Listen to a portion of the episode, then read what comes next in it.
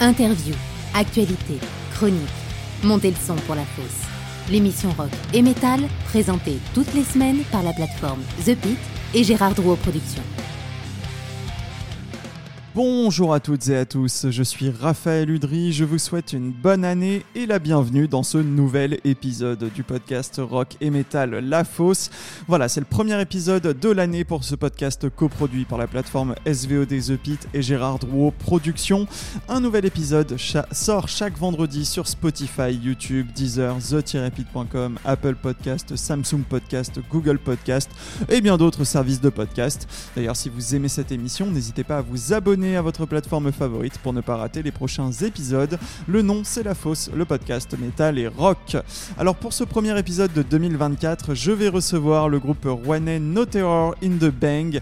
Musicalement, c'est du métal alternatif, un peu progressif, mais aussi cinématographique. Voilà, il y a quelques parties instrumentales qui sont pensées comme des musiques de film. Leur deuxième album, Il, sort aujourd'hui le 12 janvier et ils seront en concert vendredi 2 février au 106 de Rouen en première partie de Massisteria et mardi 26 mars à la Boule Noire à Paris.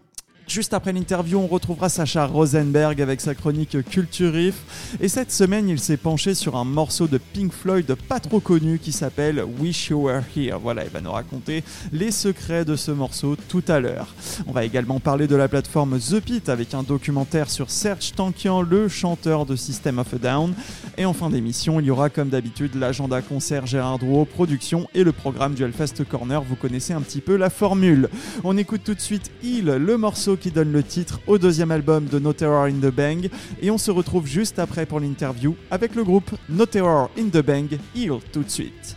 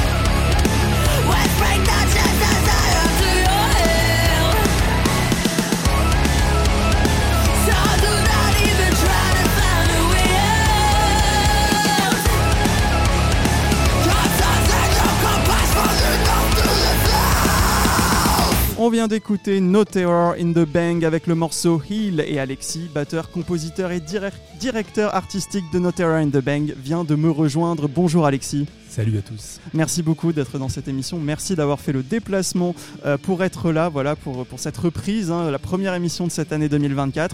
Et ça me fait plaisir parce que No Terror in the Bang, je trouve que c'est un groupe qui sort de l'ordinaire. Euh, j'avais bien aimé votre premier album, mais je dois dire que votre deuxième album, il m'a vraiment marqué, beaucoup plus que le premier. Et donc euh, voilà, on va en parler. J'ai très hâte que, que tu me dévoile un petit peu les secrets de cet album. Mais d'abord, on va revenir sur l'histoire du groupe très rapidement, formé en Normandie, à Rouen en 2019. C'est donc plutôt récent, mais toi par contre, tu es beaucoup plus expérimenté que ça. Comme je l'ai dit, tu es batteur, multi-instrumentiste, tu fais aussi de la basse, du clavier, de la guitare. Tu as joué avec des musiciens normands dans des écoles de musique, dans des conservatoires, tu as joué dans des groupes de jazz fusion, de rock indé, tu as pas mal tourné en Normandie. Et dans la scène métal, tu as joué avec Carnival in Call, Warm Food, avec notamment des passages au Hellfest et au Brutal Assault. Tu joues dans le groupe de black metal euh, expérimental Void Paradigm, tu as fondé le groupe de métal avant-gardiste Pin-Up Went Down en 2019, la même année que No Terror in the Bang. Voilà, tu ne sais pas ne rien faire. Et Pin-Up, c'était en 2008. Ah, 2008, pardon. Ah, bah, je me suis trompé de 10 ans. Autant pour moi, autant pour moi. Ah, mais j'ai 115 ans, donc c'est pas difficile à suivre. voilà, c'était un résumé euh, plutôt rapide, mais voilà, c'était à peu près juste. Oui, c'est ça, merci. Alors, du coup, on va se concentrer évidemment sur No Terror in the Bank parmi tous ces groupes. Alors, c'est un peu par hasard que tu formes ce groupe avec Sophia Auchan, elle qui venait plutôt du milieu hip-hop jazz, je crois. Ouais, mais en fait, elle, était assez jeune, elle avait 19 ans, donc euh, elle était en train de se chercher. Euh, et c'est quelqu'un qui s'intéresse euh, effectivement au hip-hop, mais, elle aimait beaucoup le métal en fait. Donc c'était l'occasion qui a fait le larron. C'est-à-dire que les, groupes souvent se forment par des, occasions, des rencontres. ça marche pas par petites annonces, quoi. C'est un peu, ça se fait pas comme ça. Donc là, j'ai sauté sur l'occasion et c'est un bon choix. Bah, tu disais voilà, que tu avais été quand même marqué par sa voix et tu sentais que, que vous pouviez faire des, des, choses ensemble, des bonnes choses ensemble. Elle, euh, voilà, elle qui était plutôt. Alors elle écoutait du métal, mais elle, elle n'en chantait pas en tout cas. Qu'est-ce qui l'a plu dans le projet? Comment tu l'as abordé? Comment tu l'as présenté? C'était quoi l'idée de départ? Enfin, voilà, Si on peut revenir très rapidement là-dessus. Ouais, bah, en fait, elle, euh, c'est marrant parce que en fait, euh, on a vraiment une grande différence d'âge. Donc, elle me citait des, des groupes genre Lamb of God. Pour elle, c'était, elle venait de découvrir. Moi, c'est un groupe évidemment que je, connais depuis très très longtemps. Euh, donc, on n'avait pas du tout les mêmes références en fait euh, métal et c'était amusant quoi. Mm. Euh, et puis donc au début on s'est cherché un petit peu. je me suis même demandé s'il fallait pas faire une suite à Pin Up One Down qui s'était arrêté quelques années avant. Et puis en fait Sophia ayant une voix très particulière, voilà on s'est dit non il faut partir sur un nouveau projet. Et petit à petit, étant donné que moi j'aime beaucoup aussi tout ce qui est musique de film, musique pour l'audiovisuel, pour, pour enfin, domaine dans lequel j'avais fait aussi un petit peu de choses euh, professionnellement. Je me suis dit, voilà, on va, on va mêler un petit peu toutes ces expériences-là, puis faire un, un truc, un concept un peu nouveau, entre, enfin je sais pas si c'est nouveau, mais en tout cas un peu original. Votre patte à vous, quoi. Ouais, qui mêle le, la musique un peu euh, orchestrale, cinématographique, et puis du, du, métal. Et donc du coup, vous cherchez d'autres membres. Alors je crois que dans le groupe, il n'y a que des membres de la scène de Rouen, je crois. Beaucoup avec qui tu avais déjà travaillé, peut-être même tous, je sais, je sais pas trop exactement, mais Ouais. Ouais, c'est simple. C'est des collègues copains du coin, quoi. C'est des, des, bons musiciens et puis euh, des gens adorables, donc avec qui il est super facile de bosser, quoi. Alors du coup, on a Étienne à la guitare, donc qui joue aussi dans un groupe électro-rock que je sais pas si je vais arriver à le prononcer, AS Leva. Elysia, ouais, mais c'est fini, c'est fini. Ah, c'est, fini. Bon, c'était pas du tout la bonne prononciation en plus. Euh, bref, Clément à la guitare aussi, voilà, qui a joué dans plusieurs groupes normands de rock et de blues. Euh, voilà, il y en a plein Red Moon Orchestra, CGM, MBB Crew, enfin voilà, il y en a plusieurs. Euh, Brice à la basse, qui a joué dans un groupe de rock rouennais qui s'appelle No Records et il joue aussi en orchestre classique. Et enfin, Romain au clavier. Romain qui est compositeur et arrangeur. Il est principalement connu pour son travail pour le cinéma et la télévision. Et il, en a, il a notamment reçu deux prix, dont le César 2019 de la meilleure musique originale pour le film Guy d'Alex Lutz. Voilà, c'est quand même des profils assez différents, assez variés, mais on met tout ça ensemble dans un shaker et ça donne No Terror in the Bang. Humainement, ça a matché entre tout le monde? Ah bah oui, parce qu'on se connaît, enfin, c'est aussi des copains, c'est pas pas juste des gens comme ça qu'on a rassemblés ensemble. Romain, on se connaît depuis plus de 15 ans, on a fait des groupes ensemble. Voilà, donc euh, ouais, bien sûr. C'est allé tout de suite assez fluidement. Ok, donc du coup, musicalement, No Terror in the Bank, c'est du métal alternatif, un peu progressif parfois, assez groovy aussi au niveau des riffs. Votre ligne directrice, t'en parlais un petit peu tout à l'heure, c'est ce que vous appelez du métal cinématographique, donc du métal avec des parties instrumentales pensées comme des musiques de film, notamment avec du piano, des changements d'ambiance au sein d'un morceau, mais aussi au sein d'un album. Voilà, ça donne une certaine évolution. Vous pensez vos albums comme des films ou c'est juste la patte de Romain euh, qui, qui donne ça? Alors, Euh, non, c'est pas la patte de Romain parce que Romain compose pas forcément euh, les morceaux. Lui, euh, il repasse après moi. Même si sur le deuxième album, il a composé deux morceaux et demi, on va dire. Mais c'est vraiment Sophia et moi qui composons le plus. Romain ayant un rôle plus de, Peaufineur. de peaufineur, inspecteur des travaux finis. Et puis, non, comme un film, non, parce que ce, ce serait vraiment très trop lourd à penser. Mais comme une histoire, par contre, oui. Oui, ça effectivement, on va en parler un petit peu après. Euh, donc au niveau du chant, il y a du chant clean avec plein de nuances de chant clean de la part de Sophia et du chant grôlé évidemment. Parmi vos influences, vous citez souvent Devin Townsend, Gojira, Judas Priest, Radiohead, Face No More, Trent Reznor de Nine Inch Nails, Ginger aussi pour Sophia. Voilà, c'est ça un petit peu les groupes qui vous rassemblent. Bon, j'en ai certainement oublié plein, mais voilà. Carrément. Ouais, c'est à peu près ça. Bah ouais, c'est un mélange de ma génération et de la sienne. Ok. Et donc votre premier album, Éclosion, est sorti en mars 2021 et le deuxième album, il sort aujourd'hui le 12 janvier. Alors est-ce que c'est une suite au premier ou pas du tout? Ah bah ouais, on peut prendre- C'est même un volume 2. Ouais, ok. C'est, euh, C'est pour le coup, ouais, ce serait comme. on- moi, j'aimerais bien faire une trilogie, ce serait euh, là mon premier objectif. Donc, euh, même la pochette, vous voyez, le logo est pareil. Enfin, il y a, c'est- les deux objets l'un à côté de l'autre, c'est vraiment volume 2. Certains raccords, effectivement, Et visuellement. même au niveau du son, c'est assez raccord. Mhm. C'est les mêmes euh, ingé sons et tout. Donc, euh, ouais. C'est vraiment volume 2. Et en termes d'histoire, alors on va en parler un petit peu plus tout à l'heure, mais euh, le premier album, il y avait un fil conducteur. Voilà, c'était basé sur un personnage euh, dans le doute, à la recherche de sa vraie personne et qui emprunte une voie, le faisant, je cite, hein, le faisant tomber dans la dépravation, un univers mystérieux et sombre. Et donc sur ce deuxième album, est-ce qu'il y a aussi un fil directeur C'est quoi l'évolution par rapport au premier à ce niveau-là? Bah, le deuxième, c'est plus sur le combat, sur l'accomplissement, le. Comment dire Le fait qu'on a des forces et qu'il faut s'en servir. Euh, c'est le personnage qui se relève et qui va un petit peu au bout de ses défis. C'est plus ça, sur le combat. Ok, alors du coup, si c'est le premier album, c'était euh, euh, Éclosion, donc l'éclosion du groupe, la naissance du groupe, qui était aussi un peu évoqué par la pochette. Il, alors, qu'est-ce que c'est que D'où vient ce titre et qu'est-ce que ça veut dire? Alors, heal, bah, en anglais, ça veut dire soigner. Soigner, ouais. Pour ceux qui nous écoutent, c'est évidemment c'est H-E-A-L. Et euh, bah, ça veut dire, c'est une sorte de thérapie en fait. C'est une sorte de. même de catharsis, on pourrait dire. Euh, le métal lui-même étant une, forme musicale de, proche de la catharsis d'ailleurs. Euh, Et. euh, mais c'est ça, c'est le fait de, s'accomplir, de, trouver de la force. Et la pochette de Hill, c'est un peu comme une fleur en fait. C'est un corps mais qui est entremêlé et qui, qui éclate. Donc c'est vraiment aussi visuellement la suite du premier. Effectivement, ouais. Bah, J'allais te poser des questions un peu plus tard sur l'artwork en fin de- en fin d'interview, mais voilà, tu l'as, tu l'as, as parlé un petit peu. On va en reparler un petit peu tout à l'heure, mais d'abord, on va écouter un autre extrait de votre deuxième album, Hill, et on se retrouve juste après pour la deuxième partie de l'interview. On va écouter l'un des singles que vous avez sortis, Wretch. C'est parti, No in the Bang, Wretch.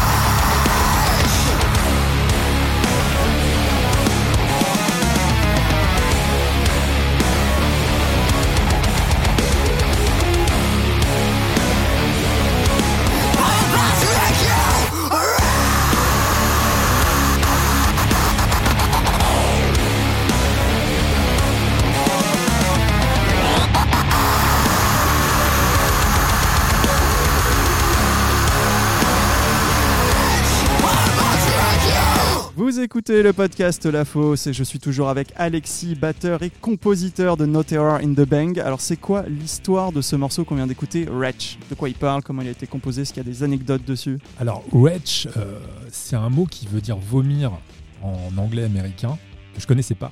Et euh, effectivement, ça veut dire ça.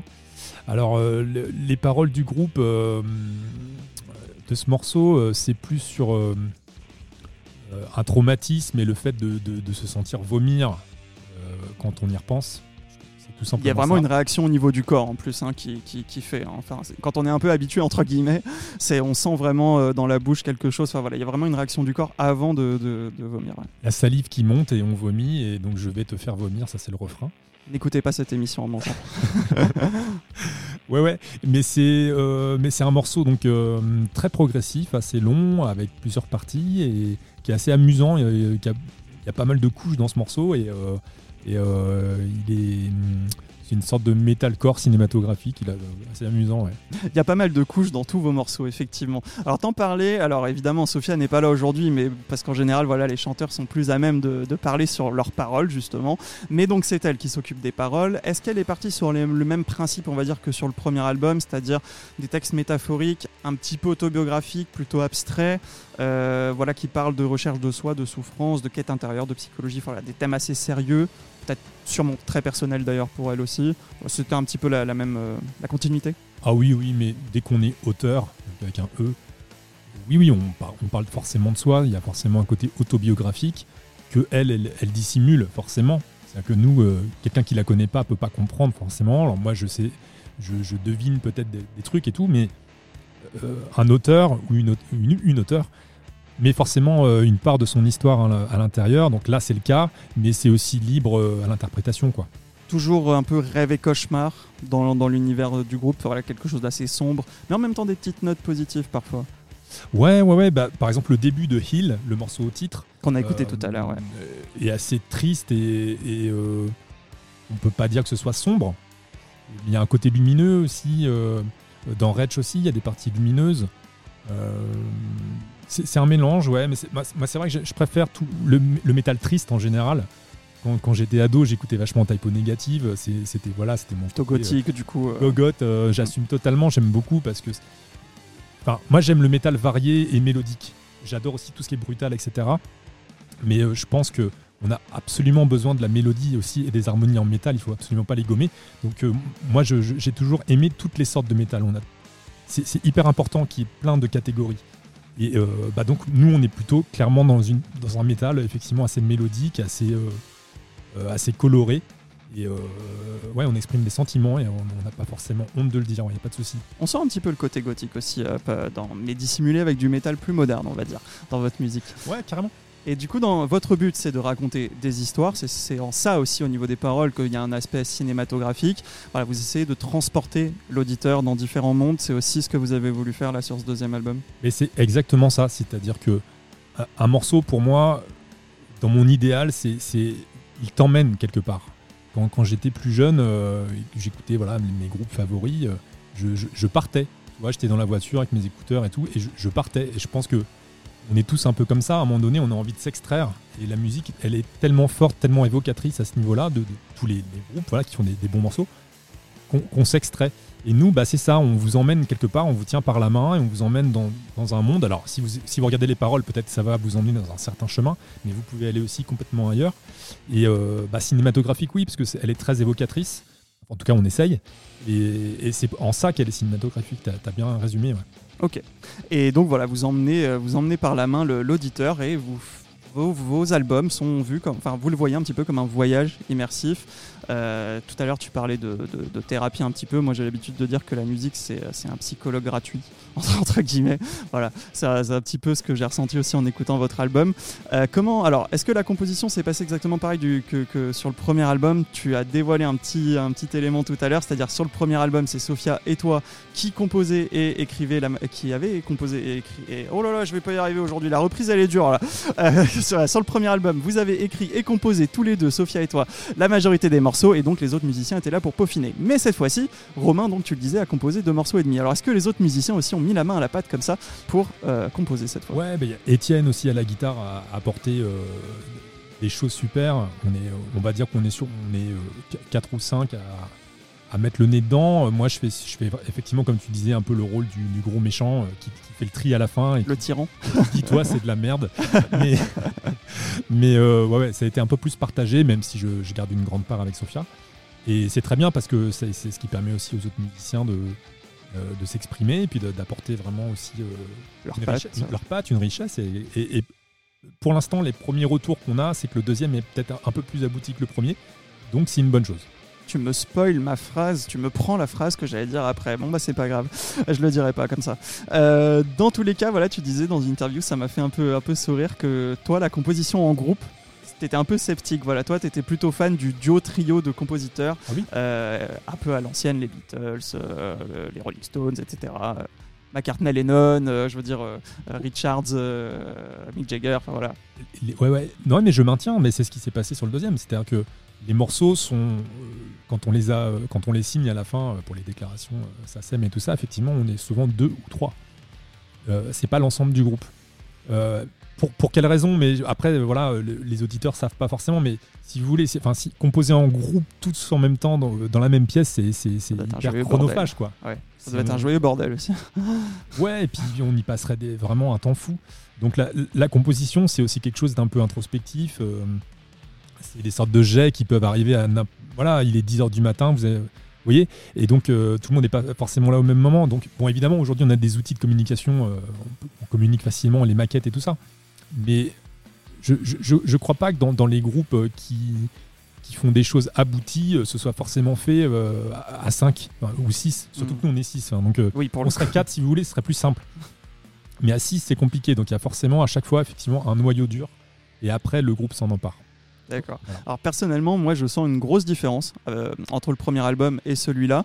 C'est que, euh, oui, entre le premier album et le deuxième, c'est que celui-ci est quand même plus métal, plus agressif que le premier. Il y a vraiment des morceaux qui déménagent. Hill, King with No Crown, Lulled by the Waves, Wretch, Insolent, Monster. Voilà, je pourrais, je pourrais citer encore quelques autres. Euh, et donc, je trouve les morceaux plus aboutis. Voilà, tu m'as volé ma phrase tout à l'heure que sur le premier album. Donc, c'est aussi un peu votre avis au niveau du groupe? Bah ouais, ouais, on, on trouve aussi. euh, bah c'était le temps de se chauffer en fait. C'était ça. Et puis euh, fallait se trouver, fallait assumer aussi. Euh, c'est- c'est- c'est- en fait, c'est hyper difficile, vous savez, de, de- de sortir un premier disque et tout. Tout le monde vous regarde. C'est un peu comme si vous étiez tout nu sur la scène du Zénith, quoi. Donc euh, bon, de la bah, gare aux musiques, allez oublier. Bah ouais, donc euh, les retours ont été positifs, on a eu des encouragements, voilà, papy et mamie étaient contents, et donc bah on a pris confiance. C'est- difficile de, de- de- de sortir quelque chose. Est-ce que vous avez essayé des nouvelles choses? Parce que tu disais qu'il avait été enregistré aussi avec les mêmes ingé-sons et autres. Voilà, Est-ce que vous avez quand même essayé des nouvelles choses euh, Sortir un peu de ce que vous aviez fait sur le premier album? Euh, alors ouais, les, co- les conditions n'étaient pas tout à fait pareilles. Par exemple, euh, la, la batterie sur le premier était, a été faite à la Gare aux Musiques, qui était une super grande pièce et tout ça. La- le, le deuxième album, la batterie, elle a été faite chez Sébastien, qui a son studio. Vous voyez déjà, le son de batterie de départ est pas le même. Après, au niveau des guitares, on n'a pas utilisé le même matos. Euh, Il y a des choses comme ça qui ont changé, si vous voulez, en termes de un peu de matériel. Donc forcément, le son est un petit peu différent. Mais comme c'est le même, euh, le même mec qui mixe, Sébastien. Il y a une certaine uniformité. euh, et ouais, il a la même façon de bosser et tout.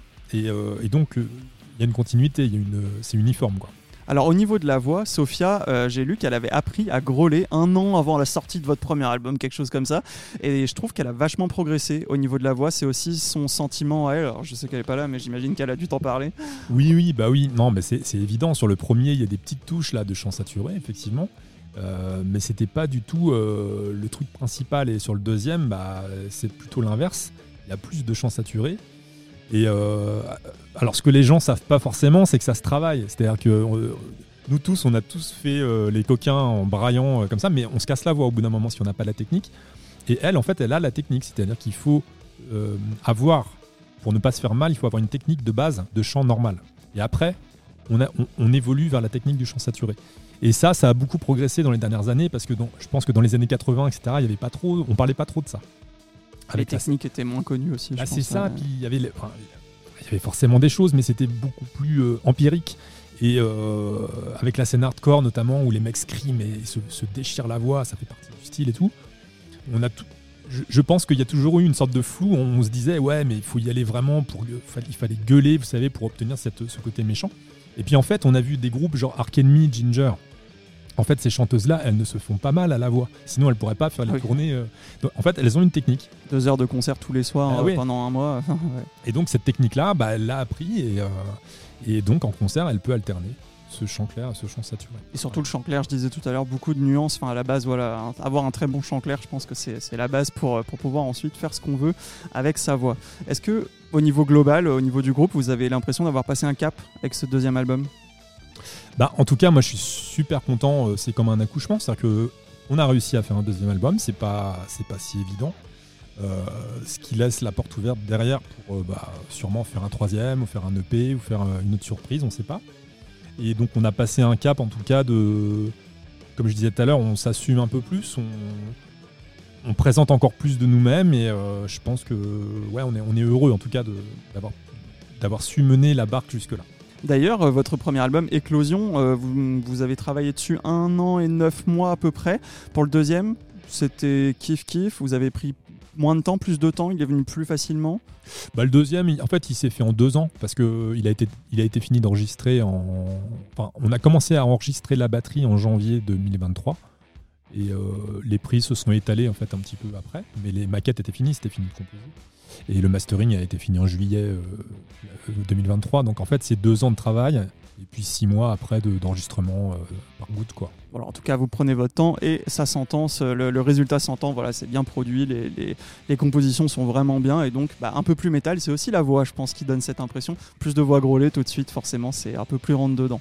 Alors, vous disiez à l'époque du premier album que vous utilisiez parfois des harmonies particulières qu'on n'entend pas tous les jours dans un groupe de métal, comme dans le morceau Uncanny sur votre premier album, par exemple. Mais moi, il y a quelque chose qui m'a marqué sur ce deuxième album, ce sont les harmonies vocales décalées de King With No Crown. C'est vraiment quelque chose que j'adore et j'ai été surpris d'entendre ça. Et bah justement, voilà, on va écouter ce morceau et on se retrouve pour la troisième et dernière partie de l'interview, suivie des questions flash, la chronique culture riff de Sacha Rosenberg, un focus sur un contenu de la plateforme The Pit, l'agenda concert Gérard Drouot, production et le programme du Hellfest Corner. On écoute tout de suite King With No Crown de No Terror in the Bang.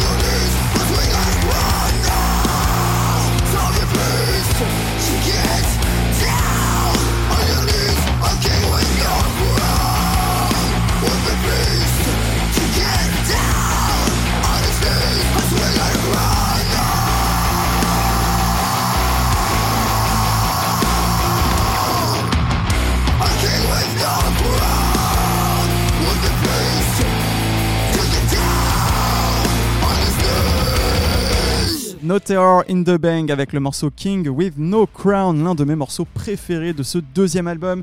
Nous sommes dans la troisième et dernière partie de l'interview d'Alexis, le batteur de No Terror in the Bang. Alors même question que tout à l'heure, il parle de quoi ce morceau, si tu le sais? Ou comment il a été composé? Enfin voilà. King with no crown, donc Ouais. bah, le roi sans couronne, euh, c'est un peu. euh, c'est- dans l'histoire, c'est un peu le, le personnage, euh, le méchant personnage qui se fait détrôner, qui se fait, qui se fait taper par, euh, par, le, par, l'héroïne. C'est une vengeance en, en fait.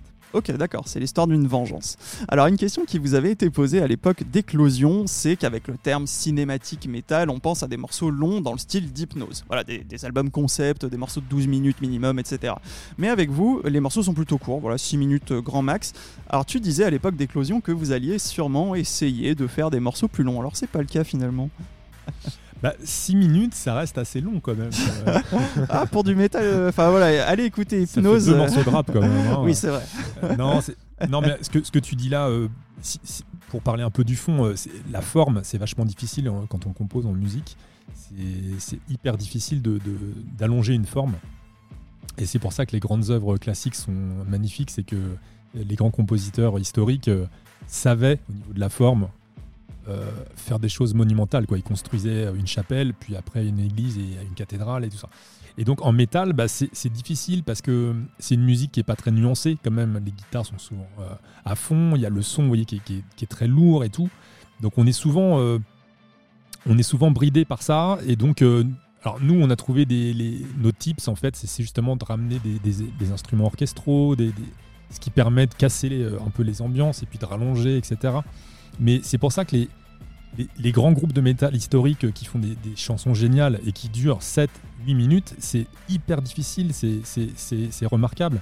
Et euh, faut pas sous-estimer ce travail-là. quoi. C'est- hyper dur de faire des, des bons chansons, des bonnes chansons en métal, hein, je trouve. Et, euh, cette question de la forme, effectivement, est difficile.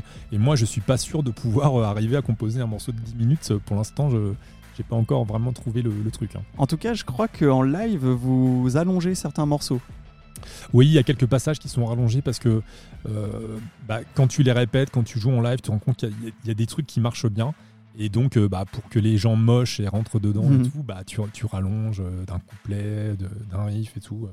Ouais, bien sûr. Les gens moches, ça me fait toujours rire cette phrase.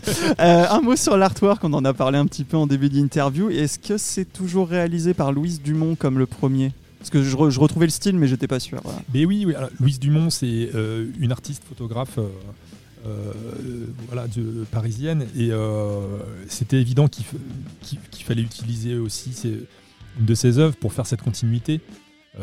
Ce qui fait que voilà, quand vous avez les CD entre les mains, ça, fait vraiment tome 1, tome 2, comme on disait tout à l'heure. Et là, donc, ce- cette deuxième pochette, elle est plutôt ambrée, alors que la première était plutôt bleue. C'est encore un autoportrait d'elle, mais cette fois où il éclate.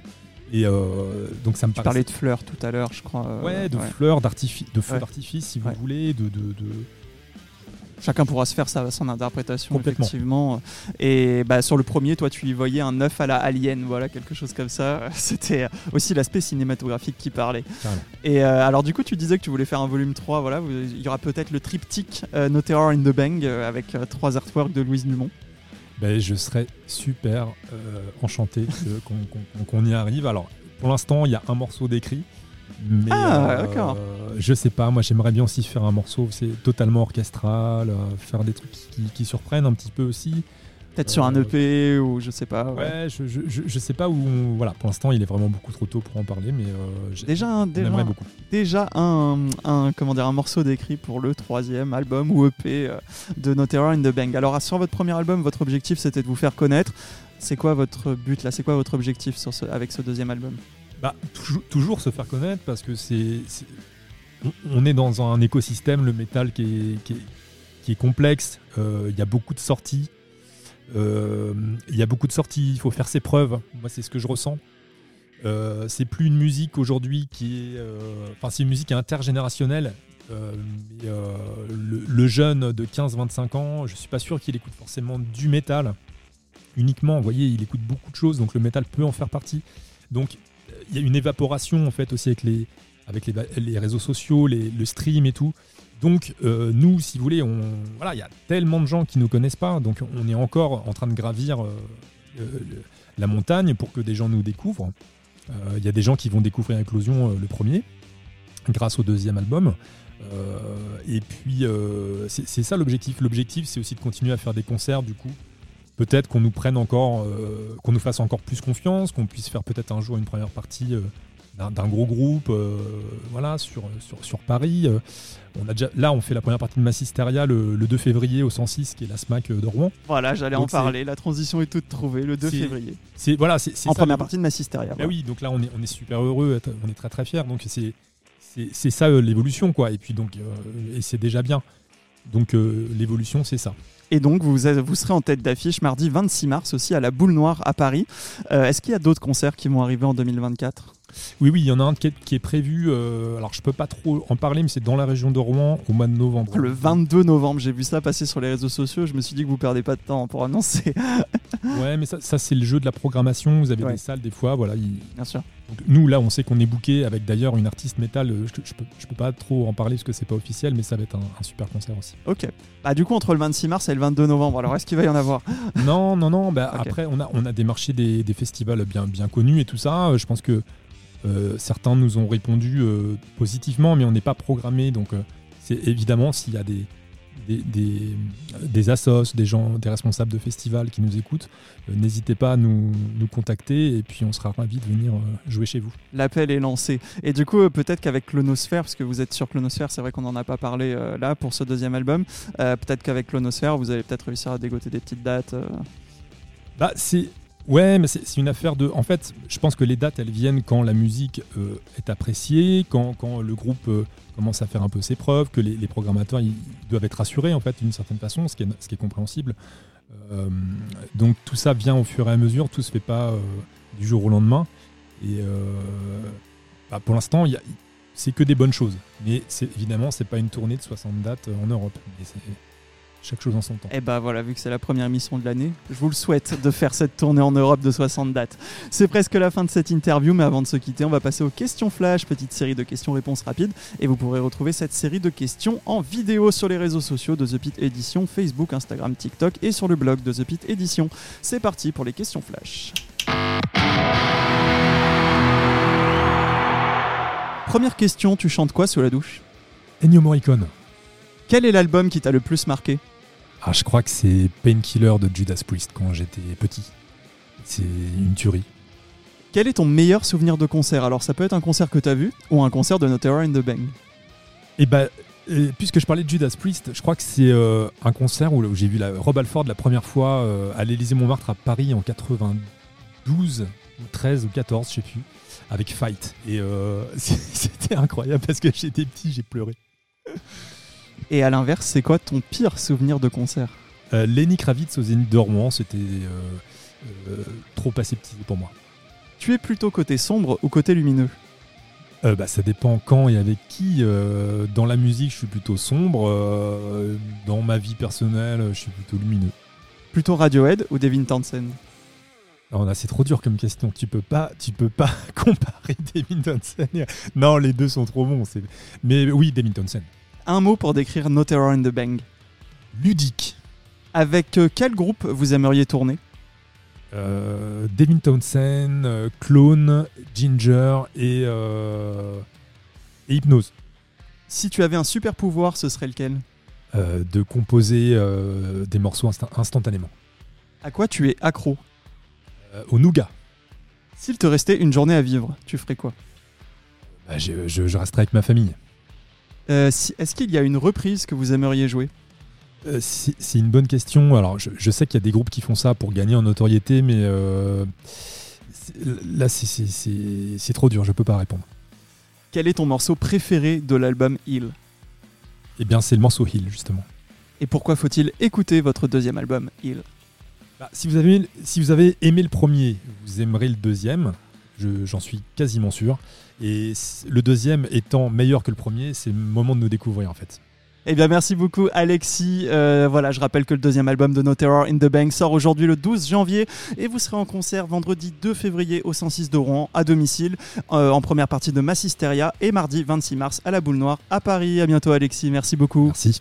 On retrouve tout de suite Sacha Rosenberg avec sa chronique Culture Riff. Vous voulez tout savoir sur les riffs les plus mythiques, leur histoire. Réponse avec Culture Riff de Sacha Rosenberg. Alors vous connaissez très probablement Wish You Were Here, morceau de Pink Floyd sorti sur l'album du même nom en 1975. Mais est-ce que vous connaissez l'histoire de ce morceau? Résumé tout de suite avec Sacha Rosenberg. Dans un souci de ne pas être striké, tout extrait musical sera très mal interprété à la voix. Merci.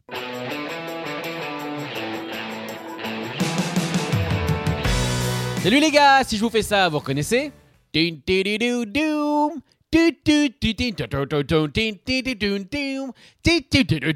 Bon, euh, on va dire que je vais arrêter là parce que sinon, un, je vais me prendre une baffe, deux, je vais me prendre un procès et je sais pas vraiment lequel des deux euh, fera le plus mal. Et surtout, en faisant ça, je me rends compte des limites de l'être humain par rapport au robot. Ouais, parce qu'en fait, la chanson que j'essaye de faire là très péniblement, eh bien en fait, le problème, c'est qu'il y a deux guitares en même temps et c'est super compliqué à gérer. Parce que pour moi, et c'est très surprenant, me direz-vous, dès que j'essaye de faire la deuxième guitare, eh bah forcément la première s'arrête. Alors qu'un robot arrive à faire les deux en même temps. Bah ouais. Faisons une petite liste hein, d'ailleurs des, choses pour lesquelles les robots sont, sont mieux que l'humain. Ça va aller très vite, il y en a pas beaucoup. Il y a quoi? Jouer aux échecs, ils sont très très forts. Cuire des rôtis aux patates douces, hmm, ça peut être très délicieux. Et donc troisième chose, faire la double gratte. Voilà.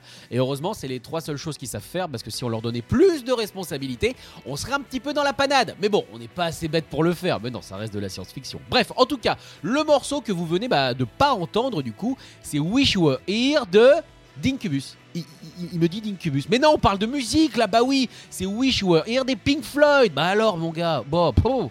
Donc, cette délicate chanson, je suis fâché, qui occupe une place centrale d'ailleurs, je tiens à le préciser, sur la fameuse compile, la plus belle collection des slow, se trouve sur le 9 album des Anglais, l'album Wish You Were Here, celui avec la pochette qui a été détourné pendant le fameux Barbenheimer, sur laquelle on peut voir la poignée de main entre deux businessmen en feu. D'ailleurs, petite anecdote, à cause d'un problème du sens du vent qu'ils n'avaient pas vraiment prévu, celui en feu a réellement perdu la moitié de sa moustache. Ce qui, quand on y réfléchit, est une super métaphore du capitalisme. Bravo les Pink Floyd.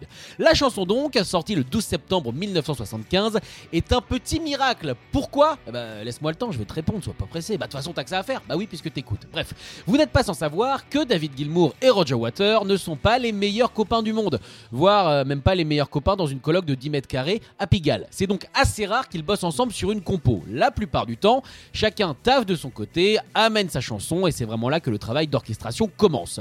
Là, tout s'est passé en studio à Abbey. Vous savez, le petit endroit à d'un passage piéton qui est très célèbre Bah voilà, c'est ce petit studio-là. Gilmour était en train de jouer ce riff absolument magique, mais beaucoup plus vite, un petit peu à la manière d'une chanson country. Waters, qui revenait peut-être de s'être fait un super café, parce qu'il est très café, s'est arrêté et lui a demandé de la rejouer, mais beaucoup plus lentement. Et c'est à partir du mode bullet time de ces arpèges, hein, dirons-nous, pour tous les fans de Max Payne, il y en a deux trois, allez ça fait plaisir, que Wish You Were Here est né. Pour les paroles par contre, là, pas de petit miracle, désolé, on en a déjà eu un, c'est déjà suffisant. On est sur du 100% Waters, ce n'est pas du tout une collaboration. Roger s'est inspiré d'un poème qu'il avait lui-même écrit sur Sid Barrett, ou plutôt sur le moment où le cerveau de Sid Barrett a décidé de partir loin de nous. Tu vois Pithiviers? Bah encore un petit peu plus loin, mais pas trop parce qu'après c'est pas possible. Bah non, tu peux pas aller si loin, faut pas déconner. Par contre, et c'est important, il ne faut pas croire que cette chanson est seulement une sorte d'appel au retour sur Terre de son copain. Alors oui, ça l'est en partie, un petit coucou pour Sidou, salut Mais évidemment, c'est un petit peu plus que ça. Roger Waters, en gros égocentrique qu'il est, parle aussi de lui. C'est une chanson assez introspective. Il raconte la difficulté qu'il a à vivre à 100% et au final à être un acteur majeur de sa propre existence. Et il parle aussi des Pink Floyd de manière générale. On rappelle qu'à ce moment-là, on est vraiment sur l'album d'après, celui qui suit le fabuleux, le phénoménal, le monstrueux Dark Side of the Moon. Et donc pour lui, le groupe n'est pas forcément à fond. Roger trouvait que le Floyd, eh bien, ne se donnait pas à 100% en studio, que ça vagabondait, que c'était un petit peu dilettante et surtout que personne ne faisait vraiment les efforts nécessaires. Pour lui, cette chanson aurait même pu s'appeler Wish We Were Here, donc eux, hein, puisqu'il dit nous au, lieu de tu. Euh, ouais, euh, les gars, c'est c'est troisième cours euh, de sixième, je pense que vous l'aviez, mais je voulais quand même être sûr parce qu'on sait pas vraiment. Il y a des remises à niveau, il y en a qui sont plus forts en espagnol, il y en a compris allemand première langue, tout ça pour le voyage, on vous voit. Donc voilà, je voulais préciser. Côté enregistrement, si tu tends l'oreille, voilà, pas trop parce que ça peut faire mal, au début, on entend quelqu'un qui tousse, un petit. Alors, comme c'est les Pink Floyd et qu'en général tout est contrôlé, checké 16 000 fois, des génies, tout ça, on peut croire que c'est fait exprès. Et bah, pas du tout On est sur le même cas que les fesses de Sting sur Roxanne. À cette époque, Gilmour était un énorme fumeur et donc il n'a pas pu se retenir. Alors pourquoi ils l'ont gardé? Ça, je sais pas, mais en tout cas, la légende raconte que ça aurait tellement énervé Gilmour qu'il n'aurait plus jamais touché une clope après. Donc, je te propose de noter cette technique infaillible pour arrêter de fumer. 1. Monter un groupe. 2. Devenir légendaire. Et 3. Tousser pendant une prise. Facile, franchement, pour le coup, c'est à la portée de tout le monde. Ah oui, petit moment chauvin sur cette chanson. Non, parce que c'est important la France. Il y a un Français qui joue sur cette fabuleuse chanson, le violoniste de jazz Stéphane Grappelli. Alors ça, faut vraiment le savoir parce que il est même pas dans les crédits. En fait, sa prise a été quasiment éjectée à 100% du morceau final. Il a tout fait et euh, je sais pas pourquoi ils ont trouvé que c'était pas la bonne vibe. Donc au final, hop, expulsé. Mais soyez rassurés, il a quand même touché un beau pactole, 2700 livres sterling, c'est déjà ça. En tout cas, pour conclure, disons que pour moi, Wish You Were Here est la plus belle chanson des Pink Floyd. Et il y a un petit détail qui ne trompe pas, qui dit que peut-être que j'ai raison. C'est Roger Water. Quand il tourne en solo, quand il est sur scène, il reprend évidemment les chansons qu'il a composées et il évite soigneusement celles sur lesquelles David Gilmour est crédité en tant que songwriter. Toutes sauf celle-là. Et vous savez pourquoi? Parce que la beauté est plus belle que le conflit. Merci beaucoup, on va faire des t-shirts. Même si des fois, on, aimerait que cette beauté ne soit pas surpassée, euh, notamment si vous voulez vous faire du mal, je vous conseille la version de Limp Bizkit qu'ils ont donnée pendant un concert de soutien aux victimes du 11 septembre. Et c'est là que tu dis que le 11 septembre, ça a vraiment engendré beaucoup, beaucoup de, de douleurs. Euh, bah. C'était Sacha Rosenberg avec sa chronique Culture Riff. Et si vous suivez cette émission, vous savez que la semaine prochaine, c'est Raphaël Penner qui revient avec un Culture Clip en rapport avec le métal industriel, je crois. Voilà, j'ai pas plus d'infos. On verra ça la semaine prochaine. Un mot sur la plateforme The Pit qui a sorti la semaine dernière Truth to Power, un documentaire inédit sur Serge Tankian, le chanteur de System of a Down. Le documentaire revient en 2001 lors de la sortie de leur deuxième album Toxicity qui permettra à System of a Down d'atteindre un succès commercial mondial. Et grâce à ça, les paroles de Serge commencent à inspirer un mouvement populaire en Arménie. On suit donc Serge Tankian, on voit son investissement pour les droits de l'homme, son activisme et comment ce dernier œuvre pour la justice sociale en Arménie. Et parmi les interviewés, il y a Tom Morello de Rage Against the Machine et le producteur très connu Rick Rubin. Truth to Power, ce documentaire est disponible pour les abonnés de The Pit. L'abonnement c'est 6 euros par mois, 66,6 euros par an. Euh, c'est sans engagement, il y a 7 jours d'essai offerts. Rendez-vous sur the-pit.com. Et d'ailleurs, il y a des promos en ce moment pour The Pit. Je vous invite à aller voir sur le site et les réseaux sociaux de The Pit Édition pour voir un petit peu les promos qu'il y a en ce moment. On passe tout de suite à l'agenda concert Gérard Drouot Production et le programme du Hellfest Corner. Besoin d'un coup de main pour choisir un concert? Ça tombe bien, c'est l'heure de l'agenda Gérard Drouot Productions. Si, comme Sacha Rosenberg, vous aimez Pink Floyd, et bah ça tombe bien. The Australian Pink Floyd Show, c'est pas facile à dire, sera en tournée en France en février. Nick Mason et David Gilmour de Pink Floyd disent que c'est le meilleur hommage que l'on pouvait rendre au groupe. Rien que ça. Ils joueront pas moins de 16 concerts en France du 4 au 24 février. Ça commence au Zénith de Lille le 4 février donc, et ça continue le 5 au Zénith d'Amiens, le 6 au Zénith de Paris, au Zénith de Rouen le 7, à l'Arena de Brest le 8, le 10 au Zénith de Nantes, le 11 au Zénith d'Auvergne, le 12 au Zénith de Saint-Étienne et il y aura ensuite Dijon, Strasbourg, Montpellier, Toulouse, Pau, Nice et Aix-en-Provence. Tout le détail, euh, vous retrouvez voilà tout le détail, toutes les dates et les tarifs sur gdp.fr. Grosse tournée française également pour le guitariste chanteur Aaron Jones. Il passera le 7 février à Rouen, le 8 à Brest, le 9 à Saint-Nazaire, le 10 à Toulouse, le 12 à Montpellier, le 13 à Lyon, le 15 à Strasbourg, le 16 à Auxerre et le 17 à Alençon. Voilà, il n'y en a pas que pour Paris dans ces tournées. Et bah par contre, un concert parisien quand même, vendredi 9 février, c'est le groupe de power metal finlandais Battle Beast qui se produira à l'Alhambra, à Paris donc.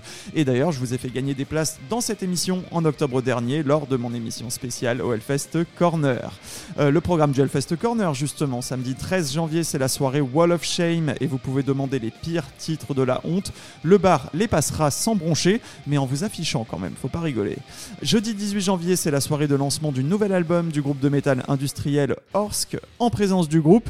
Et d'ailleurs, puisqu'on parle de Orsk, ce seront mes invités de la prochaine émission vendredi prochain. Je profite de leur venue au Hellfest Corner pour les interviewer. L'interview sera diffusée donc vendredi 19 janvier, le jour de sortie du nouvel album de Orsk qui s'intitule Body. Voilà, c'est la fin de cet épisode de La Fosse. Vous retrouvez les podcasts comme d'habitude sur Spotify, YouTube, the-pit.com, Deezer, Samsung Podcast, plein de services de podcast, euh, Apple Podcast, Google Podcast également. Le nom c'est La Fosse, le podcast métal et rock. C'était Raphaël Udry, je vous souhaite un bon week-end et je vous dis à la semaine prochaine dans La Fosse. Merci d'avoir écouté La Fosse. Retrouvez tous les podcasts sur Spotify, YouTube, Deezer et thepit.com.